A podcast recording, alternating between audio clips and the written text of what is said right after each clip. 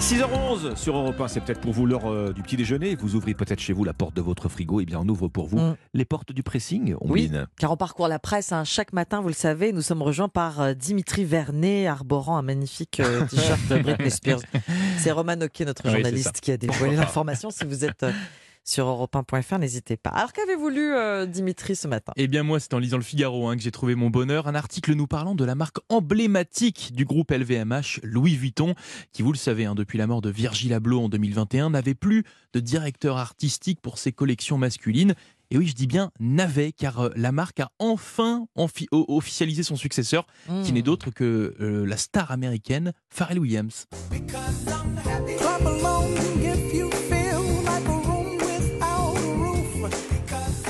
Et Eh oui, Pharrell Williams, le chanteur, producteur de renom, producteur de Britney Spears hein, pour le t-shirt. C'est vrai.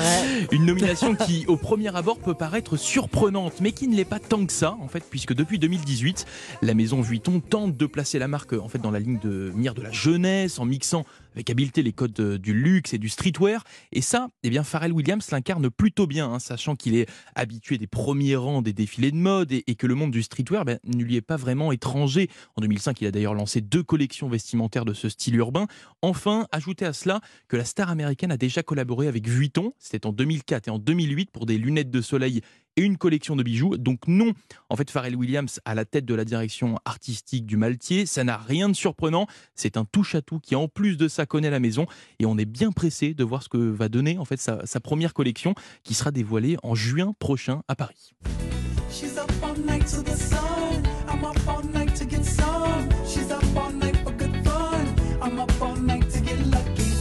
Vous ai mis les, les deux chansons dans la tête hein, pour ce matin. Pharrell Williams, c'est le pas la coup de maître. C'est ça.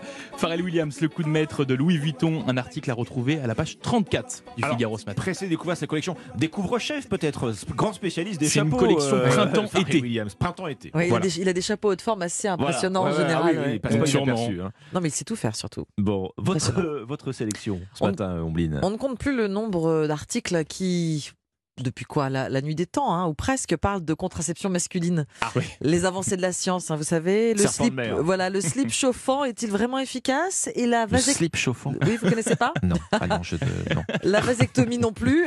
la vasectomie, cette technique de stérilisation définitive. L'idée que les hommes partagent la charge mentale et physique de la contraception avec les femmes fait son chemin hein, doucement depuis plusieurs années euh, maintenant. Un serpent de mer, comme vous le disiez. À chaque ouverture d'un nouveau débat, la pilule masculine revient sur la table. Franchement, on n'y croyait plus vraiment. hein. Jusqu'à publication récente, mon cher Dimitri, d'une nouvelle étude par une équipe de chercheurs de l'université Cornell d'Ithaca dans l'État de. New York. C'est le Parisien qui en parle euh, ce matin notamment.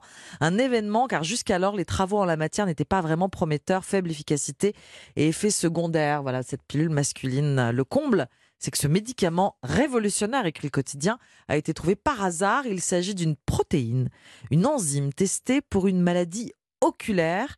Et après une injection de cette adénylate cyclase soluble sur un patient, un chercheur observe que les spermatozoïdes de ce patient restent immobiles. Des tests sont donc réalisés sur des souris mâles et l'équipe américaine se rend compte qu'au cours des deux premières heures suivant la prise de cette protéine, le sperme des souris reste également immobile. Il ne progresse pas dans l'appareil reproducteur féminin avec une efficacité, écoutez bien, de 100%. 100%. 100% d'efficacité, surtout 24 heures après. Et c'était ça un petit peu l'écueil. La fertilité revient à des niveaux normaux. Aucun effet secondaire, du moins dans la foulée. Des essais cliniques doivent maintenant être réalisés sur l'homme pour savoir si cette pilule ne risque pas d'altérer la fécondité à long terme. Mais si c'est confirmé, imaginez, un homme pourra donc prendre simplement et oralement autant de fois et aussi souvent qu'il le souhaite une pilule peu de temps avant un rapport sexuel et être protégé contre une grossesse non désirée les heures suivantes.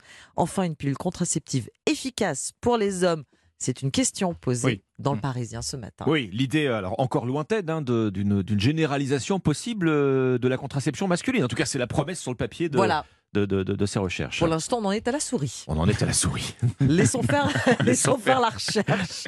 Ça avance. En tout cas, c'est juste, c'est la, c'est la première fois qu'on obtient, fois. C'est la première qu'on fois. obtient 100% des, quand ré- même, hein. des résultats Mm. aussi prometteurs, ce qui n'était donc jamais arrivé euh, précédemment. Alexandre, c'est à vous. Bon, vous connaissez le réseau euh, social TikTok? Bah oui. Et Hein, oui, oui. Vous connaissez l'énorme popularité de TikTok auprès des ados, euh, son pouvoir d'influence aussi euh, à travers ses vidéos courtes, mais que les jeunes souvent visionnent pendant des heures sur leur smartphone.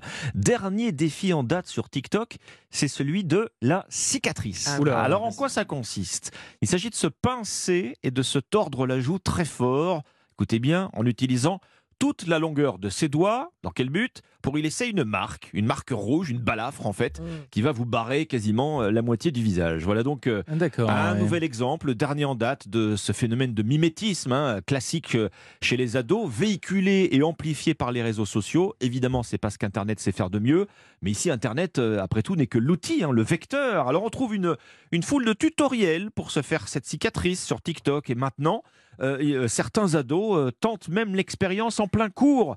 Avec cette sensation, bien sûr, de braver un interdit. La pratique n'a évidemment pas échappé aux établissements scolaires, parce que ces marques sur la joue des ados, ça se voit, Ah c'est oui, même d'ailleurs l'effet recherché. Certains collèges ont même formellement euh, banni cette pratique.